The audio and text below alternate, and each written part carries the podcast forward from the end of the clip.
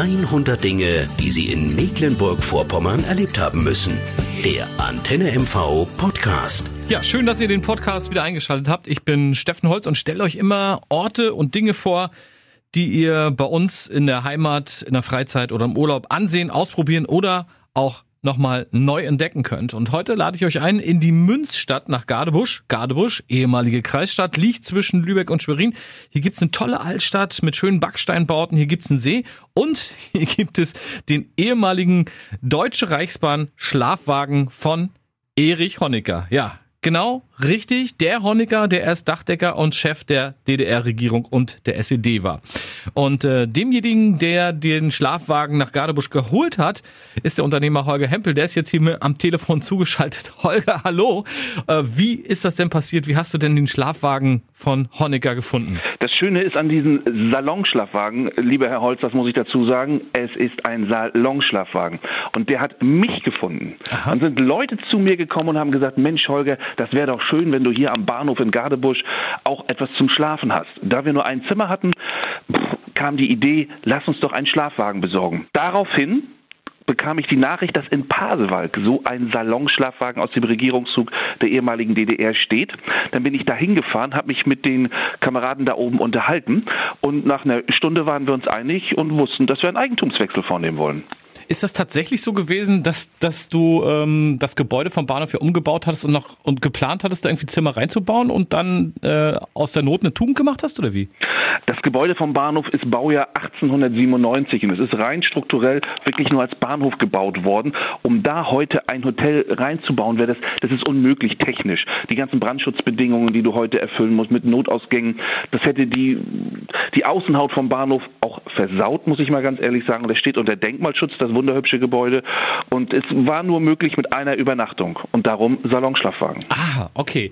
So, nun denkt man ja, so, so ein Eisenbahnwaggon kann nicht so schlimm sein, irgendwie von A nach B zu bekommen. Das hat die Deutsche Reichsbahn ja jahrzehntelang erfolgreich gemacht. Ähm, der Bahnhof ist ja tatsächlich auch ein Bahnhof, ist ja nicht nur ein denkmalgeschütztes Objekt, sondern da wird ja tatsächlich auch äh, Zugverkehr abgewickelt. Äh, wie, wie hast du den dann von, von Pasewalk äh, nach Gardebusch bekommen? Ist da ein Zug gekommen, der den hergezogen hat oder wie ging das? Um diesen Salonschlafwagen von Pasewalk nach Gardebusch zu kriegen, wollte ich das eigentlich auf der Schiene machen, weil wir wie du schon sagtest, Gleisanschluss haben am Bahnhof in Gardebusch. Aber dieser Waggon hätte ein TÜV-Gutachten haben müssen, ein Laufradgutachten, ein Bremsgutachten. Ich hätte mir eine Lokomotive mieten müssen, die den aus Pasewalk hierher zieht. Ich hätte mir jeden Kilometer Schiene mieten müssen. Jede Weiche, die für mich gestellt wird, müsste ich bezahlen. Das wäre unsagbar teuer geworden.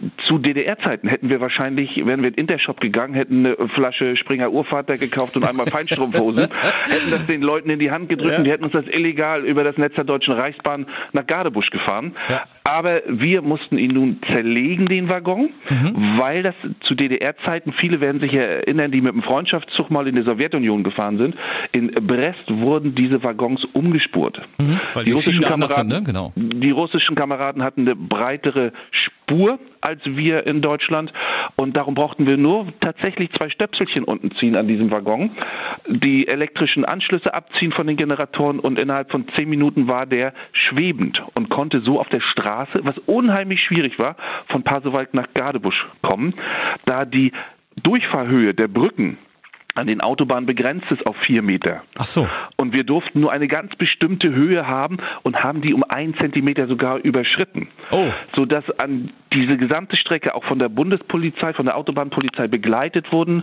Es wurden Schilder gezogen zwischendurch, wurden Ampeln abgebaut, verkehrsbegleitende Maßnahmen nennt man das. Und, mhm.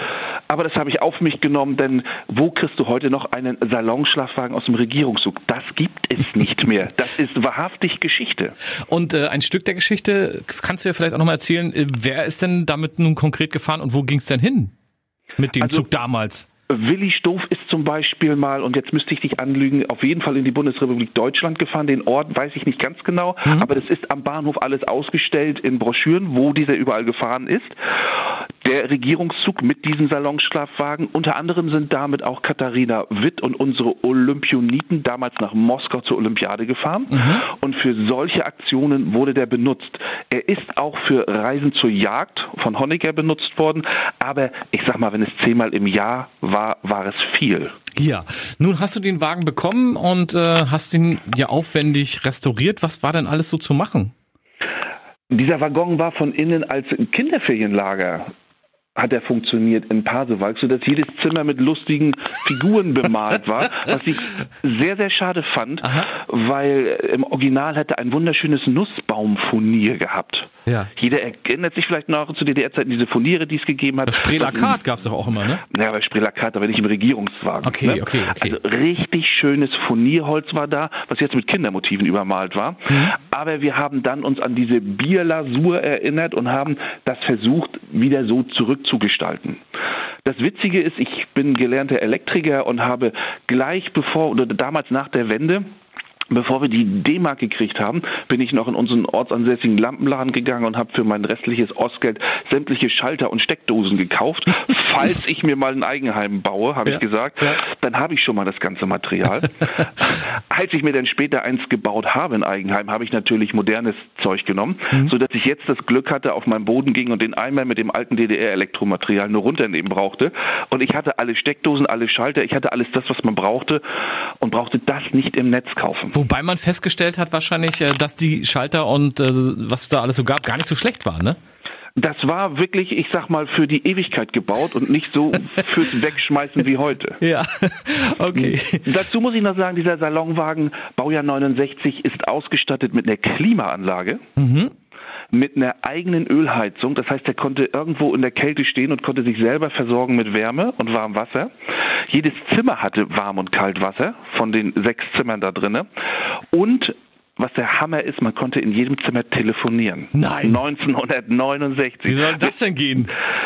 Per Funk. Aha. Das war schon möglich. Aha. Wir hatten im Dorf selber nur drei Telefonapparate, sag ich mal, aber der Regierungszug konnte 69 schon wirklich in jedem Waggon, in jedem Zimmerchen telefonieren. Ja, das äh, war das Prinzip Überholen ohne einzuholen, ne? Genau. ja, jetzt spulen wir mal ganz weit nach vorne wieder in die Jetztzeit. Äh, jetzt steht der Zug da wunderbar saniert und äh, technisch auf neuestem Niveau ausgebaut. Ähm, als Hotel, als äh, Unterkunft für... Schlafwagenhotel. Als Schlafwagen... Salon-Schlafwagenhotel. Als Salon-Schlafwagenhotel. Danke, dass du mich da berichtigt hast und dass ich das hier richtig sage. Zur Verfügung, wofür kann er genutzt werden? Also wir haben sehr viele Familienfeiern an den Wochenenden bei uns, weil es liegt so romantisch im Wald und am Wasser. Und dann freuen sich vor allen Dingen die jungen Leute und auch so die Mitte 40, 50ern zu sagen, oh, einmal noch in so einem Regierungszug schlafen. Und der ist an den Wochenenden im Sommer so gut wie ausgebucht. Also, das unser Tipp mal den Regierungssalon Schlafwagen beim Bahnhof in Gardebusch angucken, vielleicht auch übernachten und ins wunderschöne Restaurant gehen, das im Übrigen auch äh, sehr äh, bahnaffin gestaltet ist, wenn ich das mal so sagen darf. Fotos davon gibt's äh, im Netz auf Antenne MVD und in unserem Buch äh, 100 Dinge, die man in Mecklenburg-Vorpommern einmal erlebt haben muss. Dankeschön an Holger Hempel und ich würde mich freuen, wenn ihr beim nächsten Podcast wieder einschalten würdet. Lieben Dank an euch von Antenne MV. Neugierig auf Mecklenburg-Vorpommern geworden? Noch mehr Geschichten über die schönsten Dinge bei uns im Land hören Sie in der nächsten Folge der Antenne MV Podcast.